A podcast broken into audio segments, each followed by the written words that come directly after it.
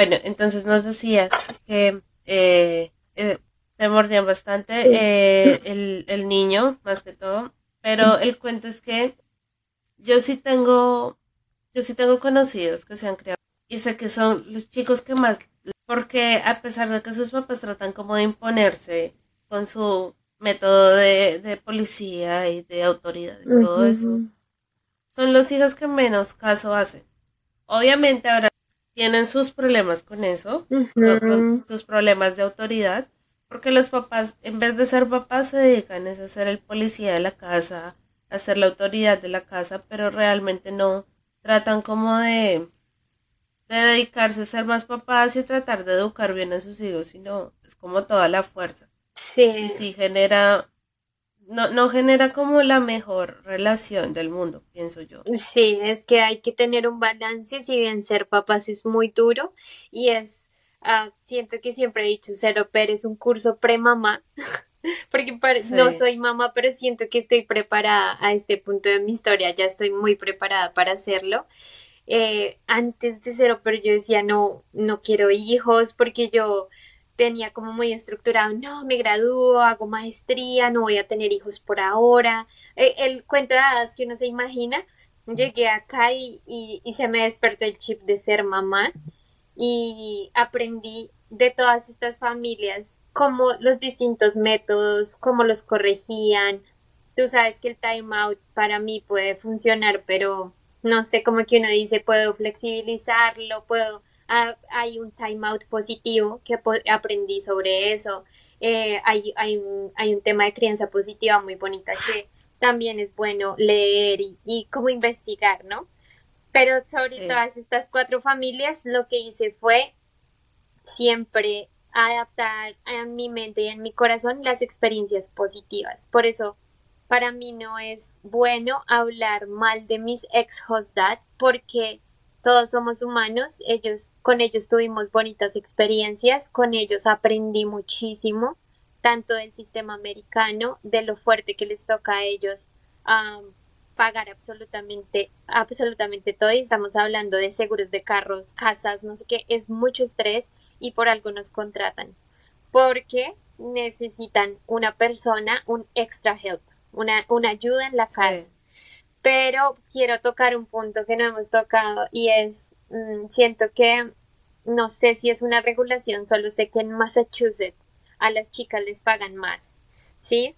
Pero yo sigo insistiendo que a nosotras nos pagan muy poquito y que no está remunerado de forma justa porque trabajamos muchas horas, nos pagan como a dos dólares la hora y, y la verdad venimos aquí a tener una experiencia de intercambio, pero al final del día es un trabajo y no está siendo bien remunerado. No está siendo bien remunerado y no sé cuándo vaya a cambiar eso. Tengo amigas que fueron au pairs hace muchos años.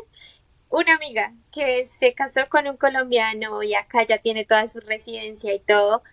Y me decía, Adri, ¿todavía le siguen pagando eso? Sí, a mí me pagaban lo mismo y yo sí, todavía nos pagan eso. Es súper poquito. Sí. Sí, digamos que hay un capítulo eh, en el que yo hablo del tema.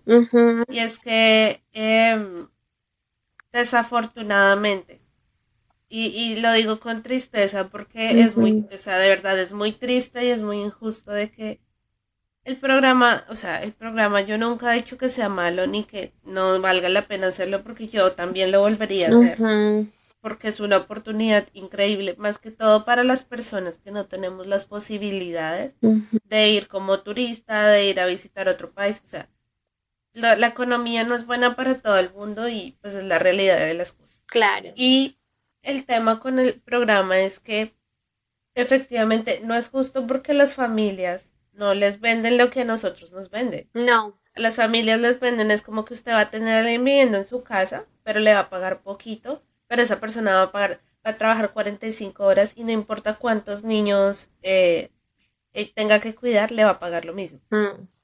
Usted solamente asegúrese de que le dé comida y eso y ya. Pero eso es lo que es lo que usted va a tener y le sale más barato que trabajar eh, con una tener aquí una nani. Sí. Y que le venden a las opers, a las opers les venden el sueño de su vida.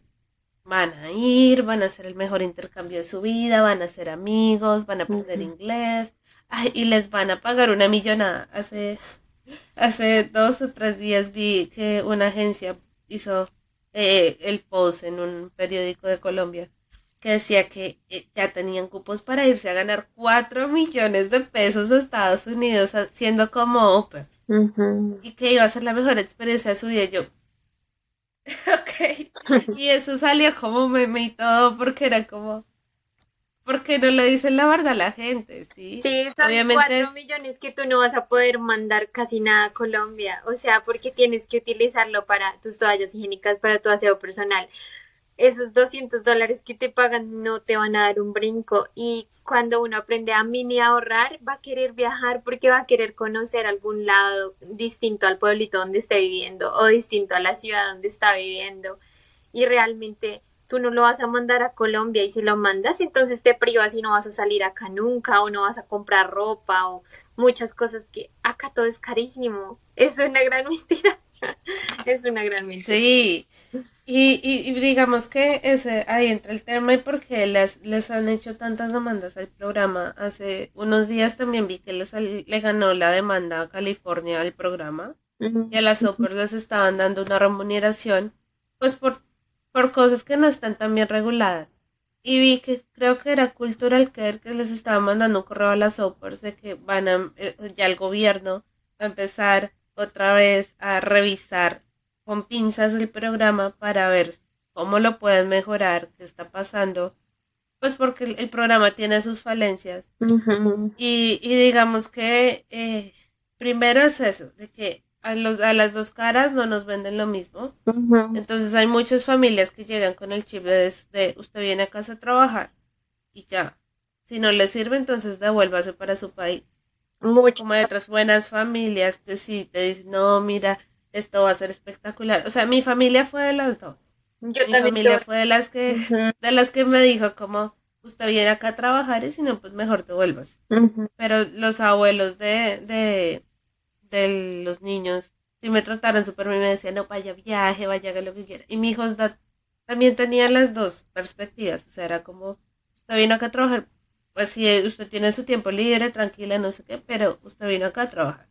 Sí, entonces yo también tuve ese problema, ¿sabes? Y, y siento que es bueno que lo toques porque hay familias que te siento que les venden el programa muy a lo esto es un win-win usted va a ganar sí o sí y viene una muchacha a trabajarle mejor que una babysitter, que una babysitter es eh, supuestamente cara, ¿no?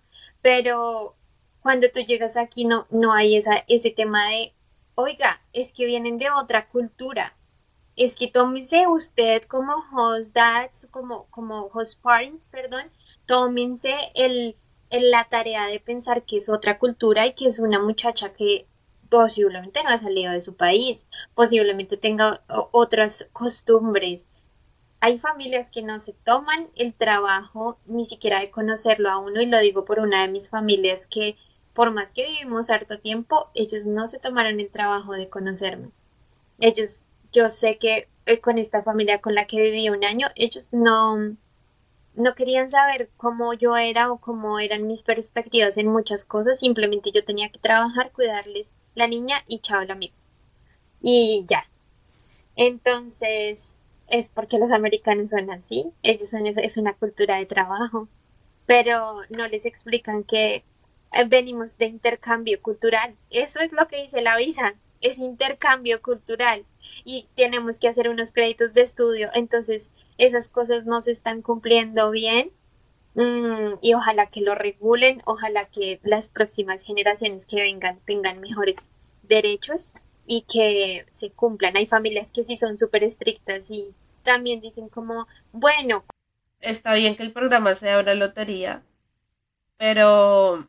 Pero no hay los filtros suficientes. Yo siento que ellos deberían pasar unas pruebas psicológicas como que ellos realmente sean flexibles culturalmente, porque te lo digo, mi familia con la que más viví, mi host mom creía que las mujeres latinas éramos prepago. Entonces, y ella, y ella lo pensaba porque lo vio en una serie acá.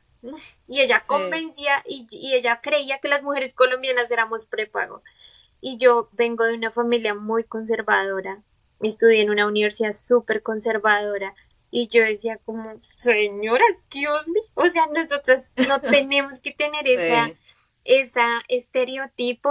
Y me decía, porque yo me he cuidado mucho mi figura, tengo 29 años y soy toda, eh, hago mucho ejercicio y me cuido mucho y ella, y ella creía que yo estaba operada y mi anterior, mi anterior amiga que había sido oper con ellos eh, tenía un cuerpo más bonito aún y creía que las dos éramos operadas. Entonces, ahí, y, me decía, es que ustedes, ustedes, o sea, ¿cómo hacen? ¿Cómo le hacen? Y no sé, también, bueno, no sé si es porque somos colombianas o no sé, también es algo cultural que uno siempre trata de cuidarse y que uno se maquilla y todo eso. Y ella era como, ay, no, pero es que ellas, las, las chicas vienen y entonces se casan con los americanos y utilizan a los americanos y tenía unos estereotipos bien fuertes. Y yo le decía, como no, pero yo no soy así, o sea, estás conviviendo conmigo un año y yo no soy prepago, yo no estoy operada, no soy esa, ese, ese prototipo que tú tienes en tu cabeza. Entonces ella era como, se quedaba pensando, pero no sé si ella sigue pensando ese mal estereotipo. No, y, también que tienen el estereotipo de que porque uno viene de un país de tercer mundo, uno está en la, en la pobreza absoluta. No. Entonces hay personas que, que lo acogen a uno simplemente por hacer una obra de caridad. Y es como, pero señora, yo también pagué por esto. O sea, eso es algo que las familias ignoran y yo sé que lo ignoran porque he visto que hay familias que no saben que uno paga por venir acá. Claro. Uno también tiene que poner un dinero y una preparación. Y no es cualquier cosa de que uno se pueda venir, ay, sí. No, son 5 o 6 millones de pesos que la mayoría les toca sacar y pagar, y invertir más la visa, más la licencia y todo. O sea, son, muchas cosas. Son muchos trámites, son muchas cosas. Y, y mm, bueno, uno obviamente eh, la, la, mayor ganancia es que tú no estás pagando arriendo, que tú no estás pagando servicios, que tú no estás pagando gasolina, que tú no estás pagando. Hay muchas cosas que uno ya en la vida adulta de acá, ya lo digo desde mi perspectiva de con visa de estudiante, tú tienes que pagar. Pero no quiere decir que nosotras vengamos de la pobreza extrema. Hay familias que creen que nosotros vivimos en la selva. Y es como por el hecho de que somos de Colombia, una de ellas me decía que sí sabía utilizar la licuadora y yo, ¿cómo así, señora? Y, me, y así, ven, te voy a explicar. Tú pones la molleta y yo, señor. o, sea, o sea, por favor, tampoco hasta sus extremos. Entonces, como que ellos realmente no se toman el trabajo de preguntarle a uno, ¿cómo es Bogotá? Y, y ahí es donde, donde nosotros, yo no sé, no puedo decir que sea ignorancia, pero no sé eh, el conocimiento les falta de, de tomarse culturalmente la, la, a pesar de que son tan diversos, no se toman la modestia de ir más allá de las cosas. Y en las escuelas no les enseñan tampoco. No les enseñan. En las escuelas es como toda la distribución de los estados de acá, la historia de acá, eh, que es el Thanksgiving, que la, la, historia de George Washington y todos sus amiguitos, pero realmente no hay una historia universal ellos no saben de Latinoamérica, mucho menos de Europa. O sea, es como, mira, yo estoy ahorita en college, estoy estudiando Childhood Education y hasta ahora estoy viendo la historia de Roma, de los egipcios. Y digo, pero ¿por qué me están enseñando esto? Si esto yo lo vi en el colegio, ¿me entiendes? Y es algo que ya es nivel universitario porque college es como una, una universidad técnica, un técnico, pongámoslo en ese nivel. Entonces yo digo, pero ¿por qué me están enseñando esto si esto nosotros ya lo aprendimos? Y la educación no es tan buena como la pintan cuando es pública mm, en, los colegios. Eh, yo, yo, mira, yo siempre nací y crecí con el sueño americano. Mm. Así fue, así fue mi vida y yo siempre me vi más aquí que allá. ¿Me arrepiento? No, no me arrepiento. Sigo siendo muy colombiana y todo, pero pues yo soy de las que piensa de que hay personas que nacen para estar en ciertos lugares y otras no. Yo no yo nunca me sentí cómoda en Colombia por alguna extraña razón, pero aprecio tanto todo el conocimiento que a mí me dio Colombia, toda la educación que yo recibí, porque yo ya puedo compararme con otras personas de aquí que se, que se mofan de tener todos sus estudios y sus cosas. Porque hasta yo robótica lo vi en el colegio. Ajá. ¿Sí? Sí, sí, O sea, y es como, yo no necesito estar en Stanford para haber estudiado robótica, ¿sí? Ajá. Sí, sí, sí. Entonces, son cosas y detalles que yo le agradezco a la educación en Colombia, que si bien es cierto, no es la mejor del mundo, pero es una educación que medianamente es muy completa. Es y completa en accesible términos, para las- que sí, accesible y en términos de calidad humana estamos muy avanzados. Y creo que eso no se, eso no se mide, eso no se mide en ninguna prueba de, de- de cognitiva ni nada de eso, pero en términos de calidad humana, cierto que no sé si es por, volvemos a nuestra cultura, hay más respeto, hay más respeto en la forma de hablar, inclusive el inglés, tú sabes que es más seco, pero para mí esa era otra cosa que yo decía a esta señora, porque me dice, Is, it's up to you. Y yo como así que es, es opción mía, no, o sea, si tú me vas a invitar, pues es porque estás feliz de invitarme. Entonces, ahí viene también el choque cultural de, oiga, pero qué señora tan grosera. Y de también uno decir, ok, ellos no quieren ser groseros, o de pronto uno se tiene que adaptar a eso y decir, ok, voy a adaptarme a la, a, al inglés, que no, a veces suena súper de frente y súper seco, ¿no? Entonces, Sí, el inglés sí. es sin anestesia. sin anestesia, sí.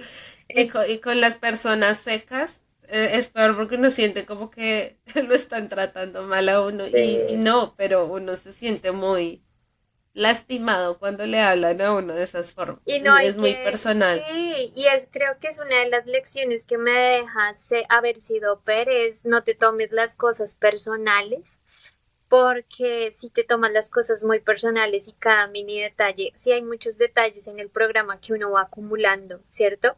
Pero mira, mi trayectoria de haber pasado por cuatro familias, lo que aprendí fue no te tomes las cosas personales, sácale positivo a todas las familias. Si esta no funcionó, va Y no encontré tantas, tantas personas dispuestas a llevarme y traerme. O sea, no, no tuve esa oportunidad. Sí, es fuerte. Sí conocí por ahí una, dos amigas con las que salí muy rara vez, que Ujú. iban y me recogían y me llevaban otra vez. Ya. Pero mi Uber era mi novio. Él era el que Mi me Uber llevaba y me traía. No hemos Sí. hablado, deberíamos hacer un capítulo de los novios en el programa. Sí, no, y, y son una pieza fundamental. O sea, Son muy fundamentales. Mi novio, quiero decir, es colombiano, no es americano. Mi novio Ok. fue el que me metió al programa de visa de estudiante. Yo lo conocí en medio de la pandemia por internet. Y Sí. como, hi, y me dice, hola, ¿cómo estás? Y yo, ay, porque, o sea, no tenía nada, nada de que pareciera eh, colombiano.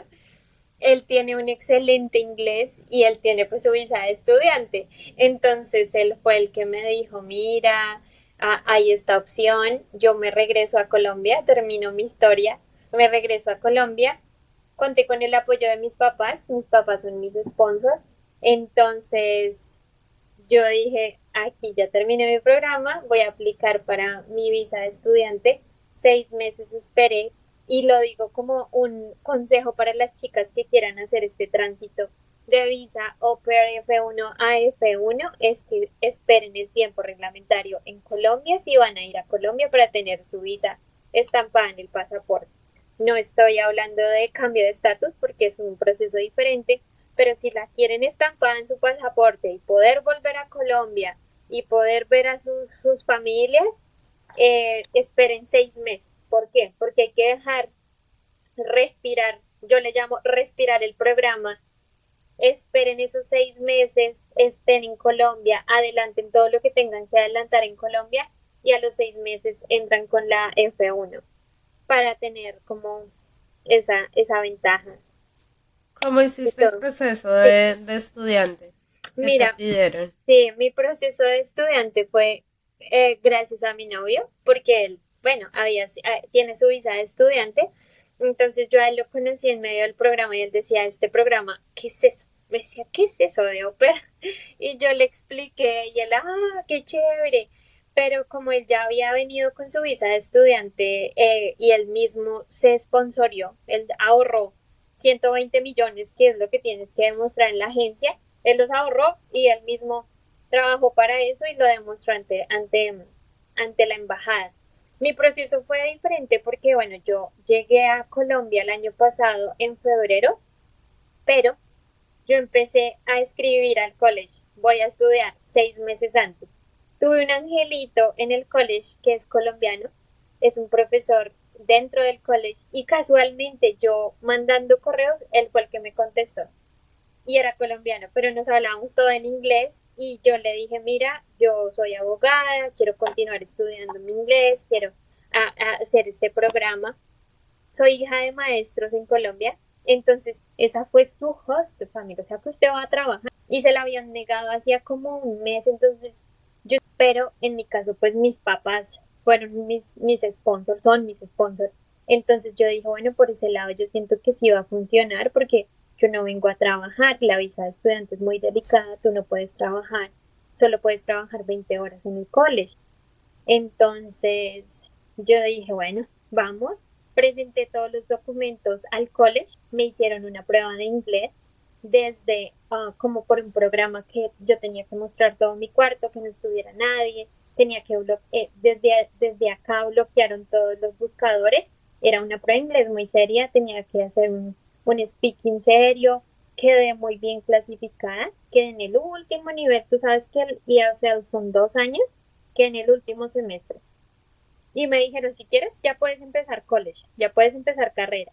Y yo dije, como no, yo no sé escribir muy bien, me esperé ese semestre.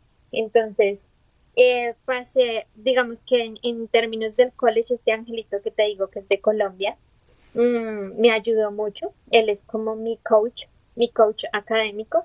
Él me ayudó mucho y ella me aceptó la, la visa y me dijo, aprobado. Yo quiero hacer mi maestría en Derecho Internacional, no sé qué, ya aprobado de una. Y yo, bueno, yo soy muy creyente, entonces yo decía, si esto es para mí, se va a dar. Dios pone en mis manos esto. Mm, yo había tenido como mi relación a distancia con mi novio cuando me fui a Colorado, nos habíamos separado, otra vez en Colombia, otra vez nos habíamos separado. Yo dije, haz de, le dije, Dios, haz de ti tu propia voluntad. Y se dieron las cosas. Llegué con mi visa de estudiante. Mm, ya llevo, ya llevo, es mi segundo semestre, estoy estudiando Childhood Education para ser maestra acá. Eh, me siento muy, como muy, muy orgullosa de, de, de esa posibilidad de haber sido PER, haber hecho las cosas bien y tener ahorita la visa de estudiante que es magnífica. Para mí es una de las mejores visas. Son cinco años que tú puedes estar en este gran país y bueno, ya luego hace poquito compré mi carro y es como sí, son mini logros. Me parece chévere que, que nos digas esto porque la verdad no, digamos que las personas que yo he conocido que han hecho cambio de estatus de visa, ha sido eso, cambio de estatus. Yo digo que es un proceso tedioso. Sí. Más que todo el dinero. La parte económica. Y el choque, pues, el choque, el choque, porque además de que, bueno, en la parte económica tengo amigos que no, que los han sponsorado los papás, pero no, no es solo los papás, como que ponen ese fondo en común y los tíos ponen y ponen y ponen y reúnen los 120 millones, porque es para demostrar, Entonces, sí. Mm, sí se puede. Es, quiero decir que sí se puede, solo que uno reúna las fuerzas y sí se puede lograr. Eh, y la ventaja es que tú tienes tu visa estampada en el pasaporte y puedes volver si hay alguna emergencia familiar. Si Dios no lo quiere, se muere un familiar, tú puedes volver te dan el permiso para volver y en vacaciones puedes volver a Colombia. En cambio, si haces cambio de estatus, no puedes volver.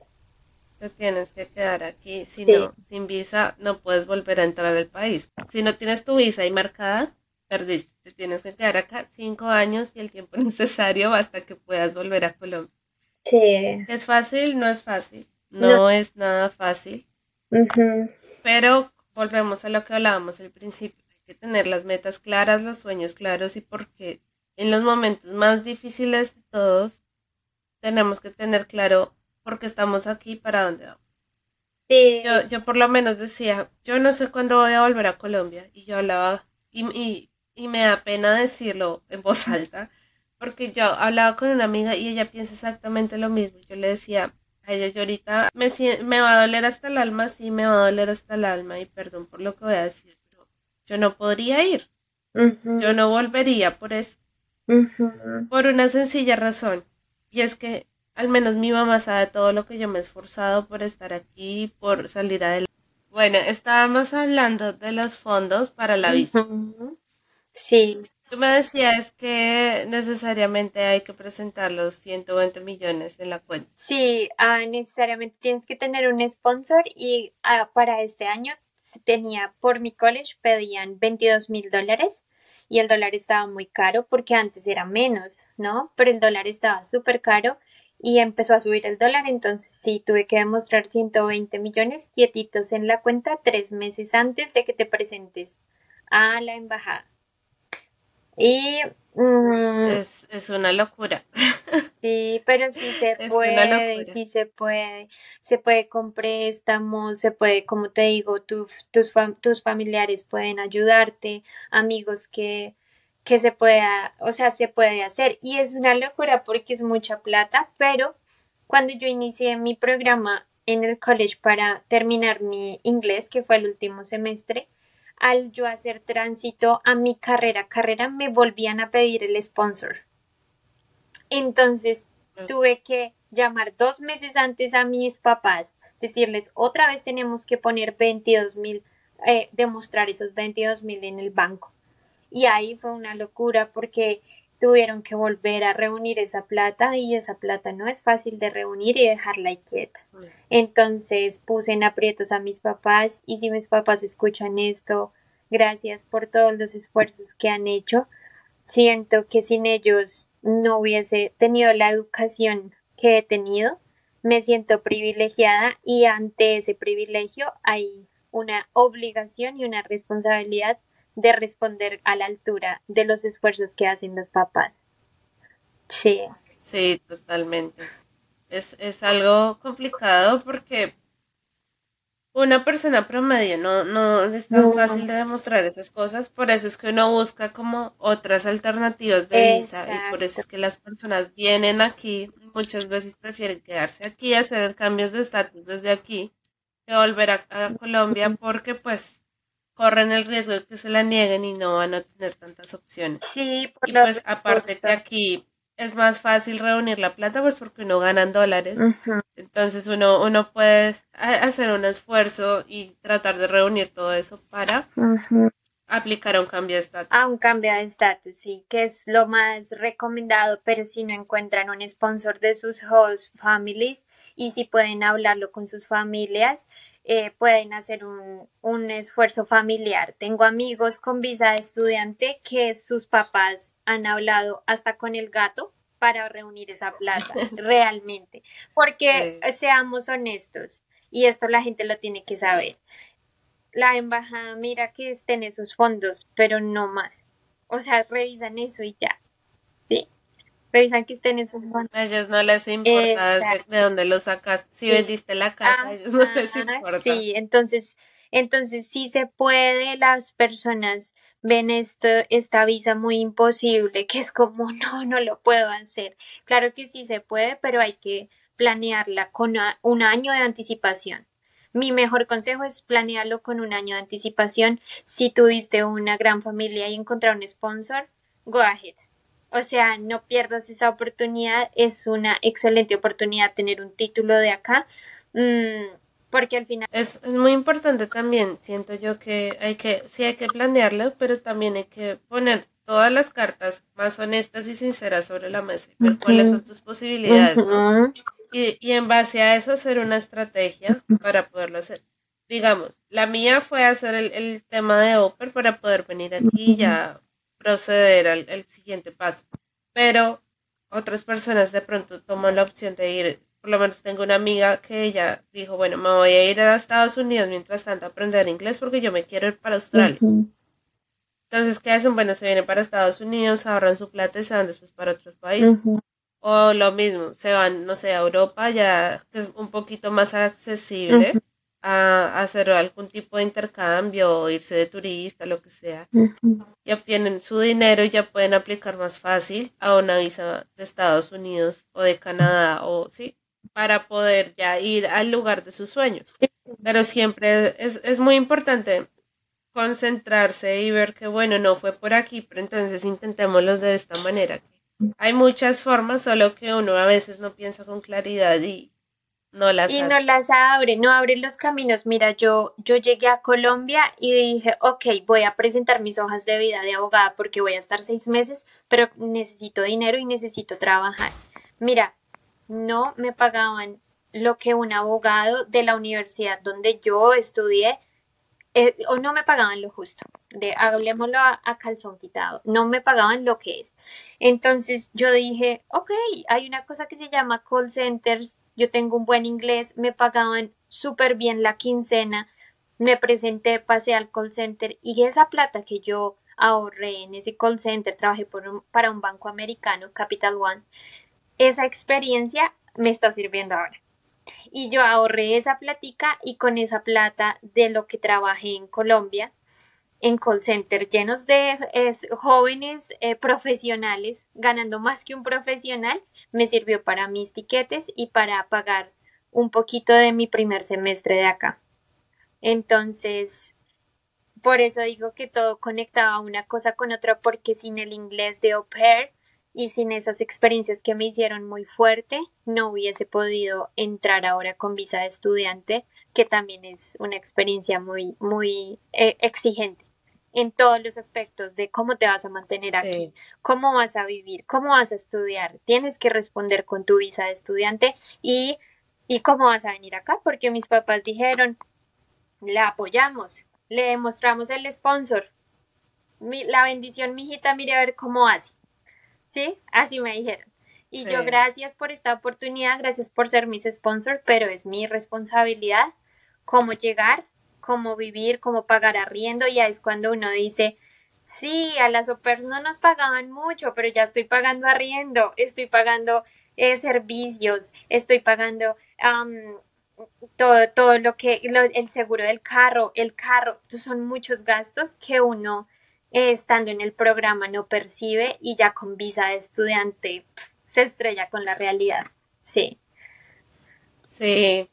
Sí, yo por eso digo que el salario, pero o sea, no digo que, que, que deba ser demasiado, pero sí debería ser un poco más acorde a la época en la que estamos viviendo y en cómo está el costo de el Costo de vida porque por lo menos yo, yo lo hablaba hace un tiempo y era que para yo vivo cerca de Manhattan y pues obviamente la vida nocturna y, pues las experiencias más fuertes están en Manhattan.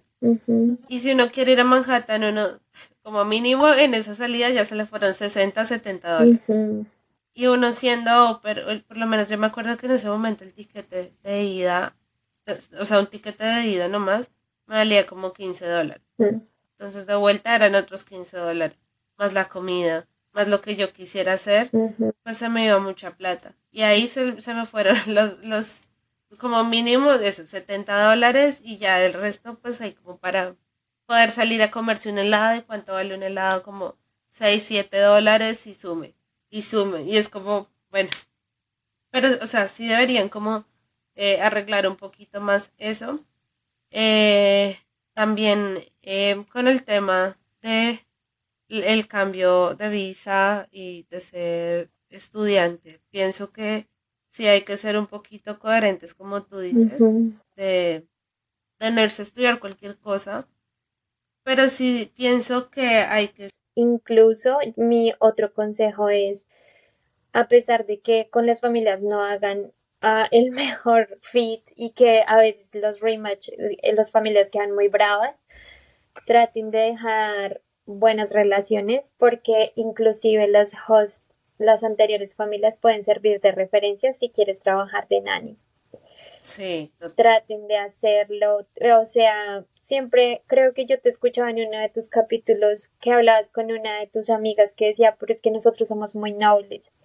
Pero en esto realmente es un trabajo y tienes que dejar las puertas abiertas. Y tienes que pensar que esas personas después te van a referir si vas a vivir acá y trabajar como nani o en cualquier otro trabajo. Sí. Sí, yo, yo por lo menos, a pesar de que mi experiencia no fue la mejor, yo terminé con mi host family diplomáticamente.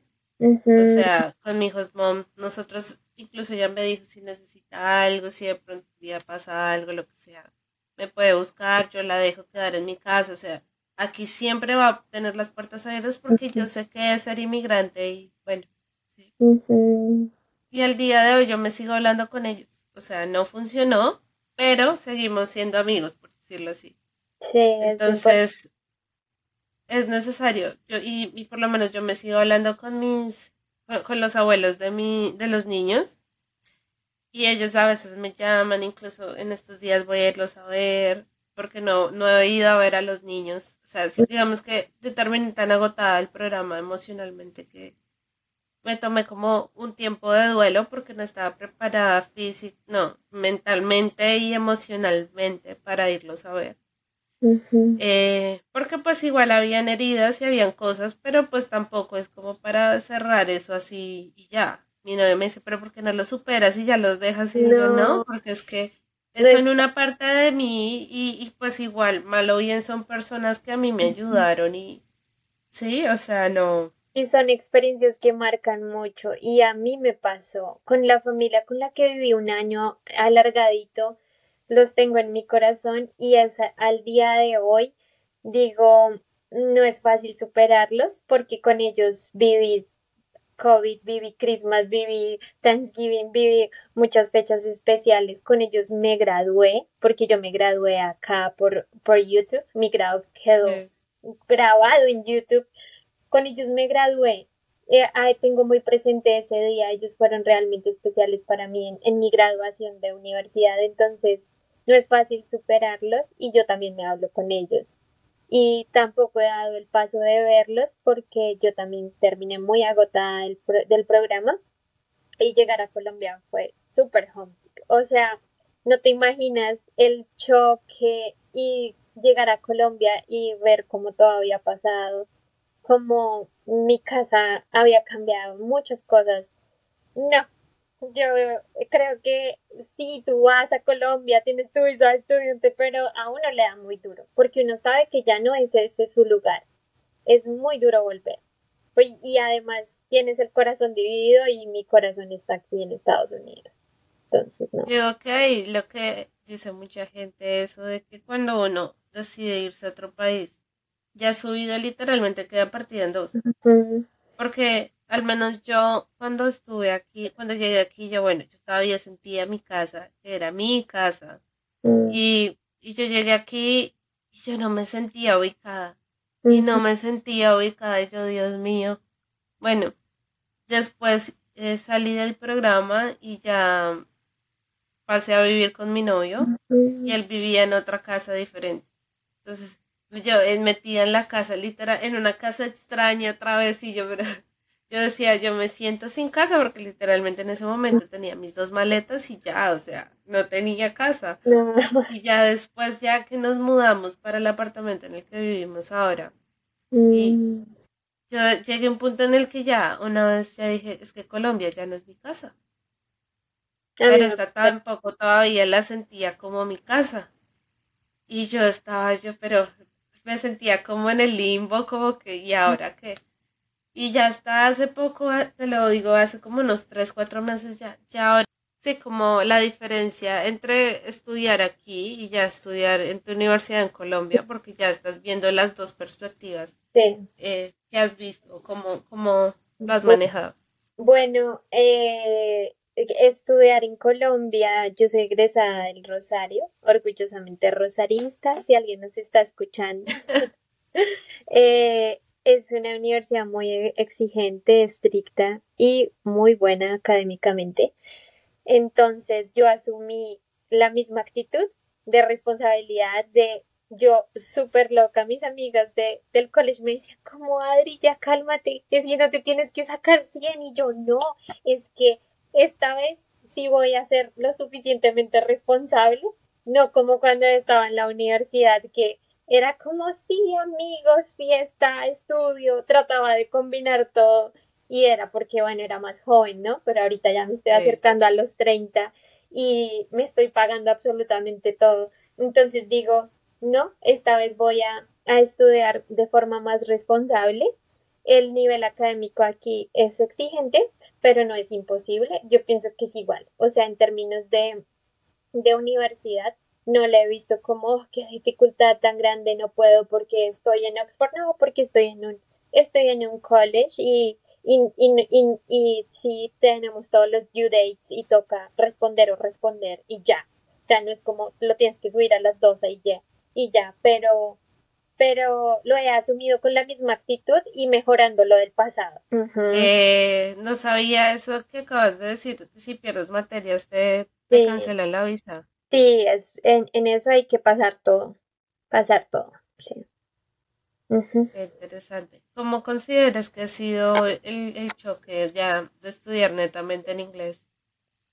Es muy chévere, mira, las, la, las primeras clases yo decía, ah, lo hice.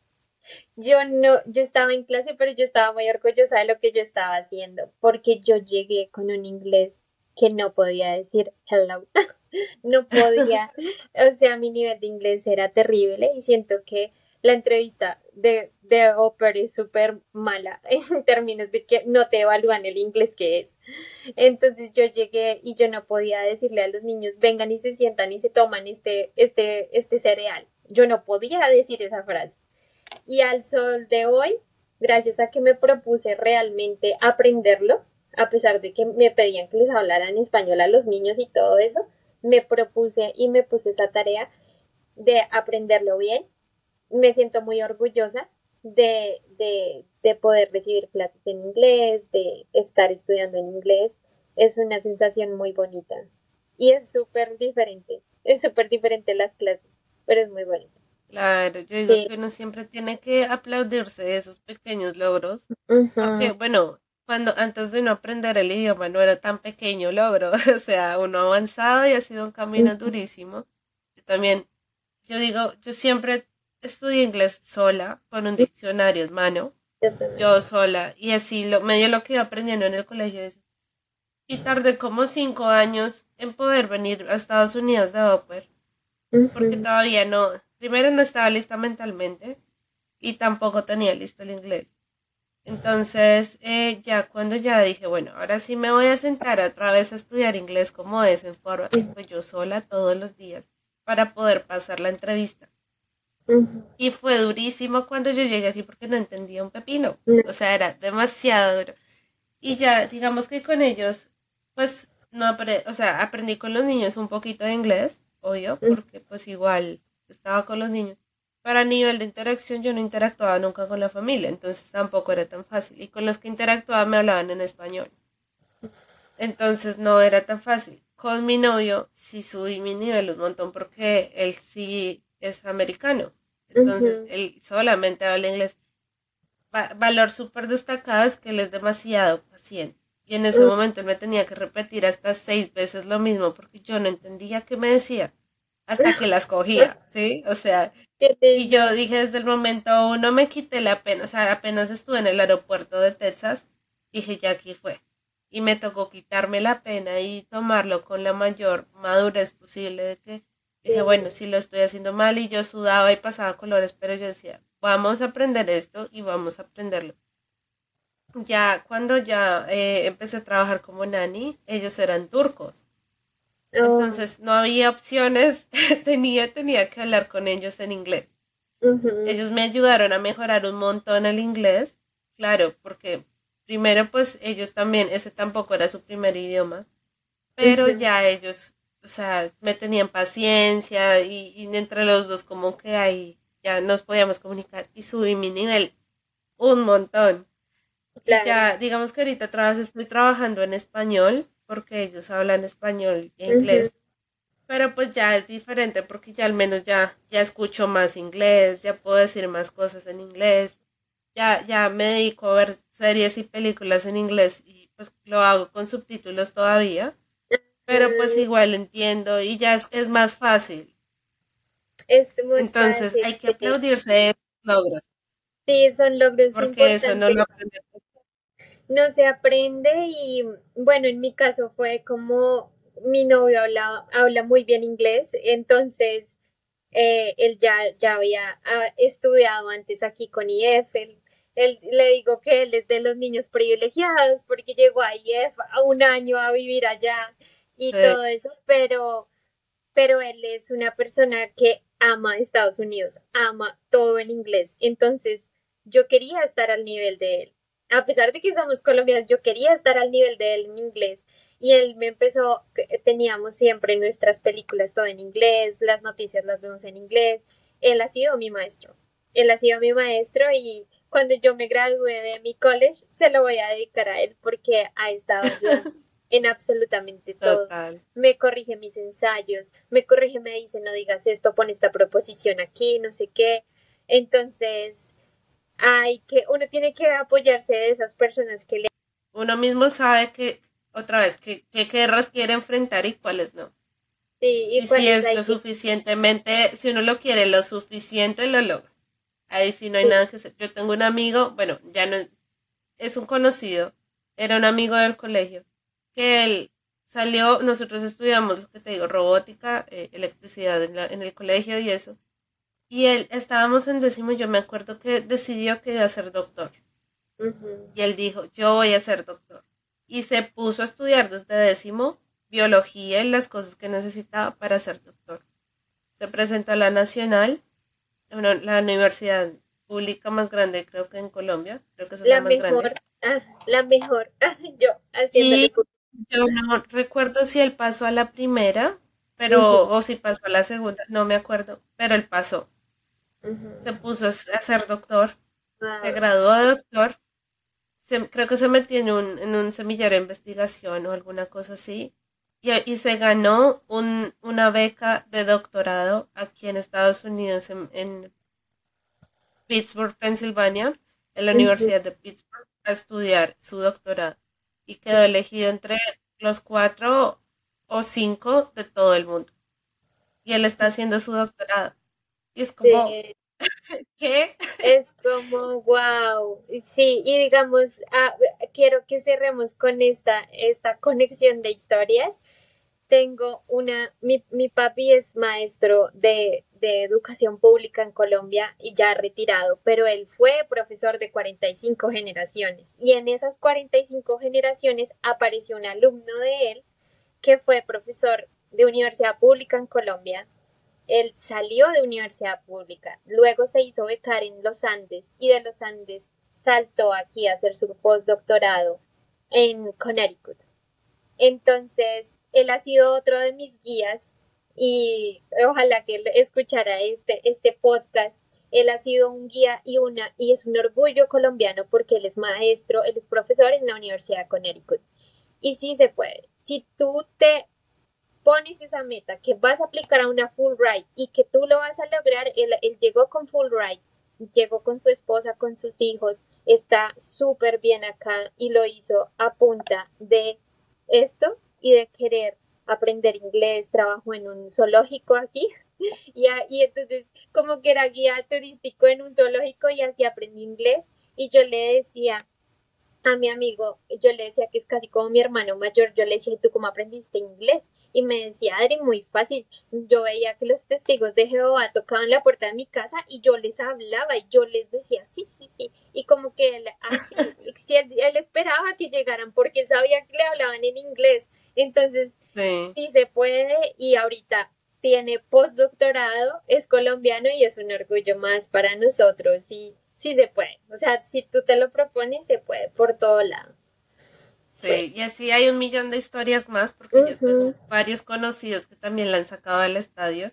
Entre esos lo que digo, mi, mi exnovio que estudió robótica y él fue a competir a nivel mundial en Japón en robótica y quedó en el puesto 18 en todo el mundo de robótica. y eso le abrió muchas puertas y, y sí se puede, pero todo tiene un precio y hay que tener las cosas claras.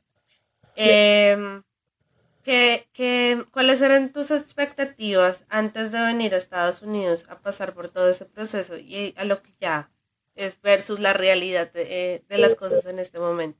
Pues mis expectativas eran muy cortas, porque yo solo quería venir un año y, y sacar mi requisito de inglés, graduarme y devolverme a Colombia y ejercer como abogada y aplicar a una maestría en cualquier parte del mundo. Yo decía, eso era lo que yo decía. Pero aquí encontré el mundo americano, me enamoré de Estados Unidos, valoro este país y lo amo con todo mi corazón.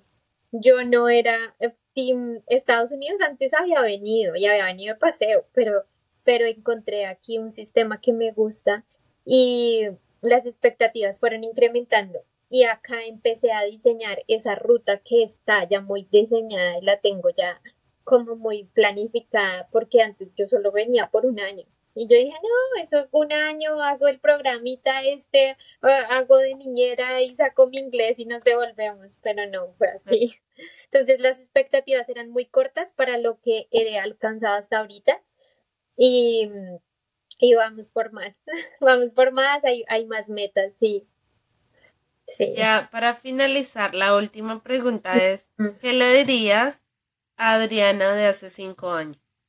¿Qué oh. consejo le darías? Esta pregunta me encanta. Pienso que le diría, eh, no, no pares tus sueños, no pares primero tus sueños, vas a estar en, vas a estar en, en, un país donde te va a, a, dar muchas oportunidades, no pares, sigue estudiando. Cuando te sientas muy cansada, no pares. Cuando sientas que las circunstancias son muy duras, hay algo muy importante que es, si tienes unas circunstancias muy duras es porque Dios sabe que eres lo suficientemente fuerte para superarlas. Entonces le diría no, no, no te rindas muy fácil, aprende a levantarte porque de las grandes caídas hay, van a haber grandes recompensas y te vas a levantar más fuerte. Ay, qué bonito. Sí, tienes toda la razón. No, no todos tenemos que pensar que eh, hay veces que a las personas les pasan muchas cosas y dicen, pero es que porque a mí, Adri Melo 0820. Adri Melo 0820, las niñas que me quieran preguntar visa de estudiante, consejos de OPER, consejos para hacer rematch. Creo que estaré en la lista negra de muchos rematch. Sí, sí, pero no pasa nada. Todo es válido en la viña del Señor, como dicen. Y si no eres feliz, muévete, o sea, tienes que perseguir tus metas. Eh, igual, así como ellos ganan de nosotras, nosotras también tenemos que sacarle el mayor provecho al programa. Exactamente. Bueno, gracias a todos por conectarse una vez más. Les enviamos muchos saludos y nos vemos en la siguiente. Adiós. Adiós.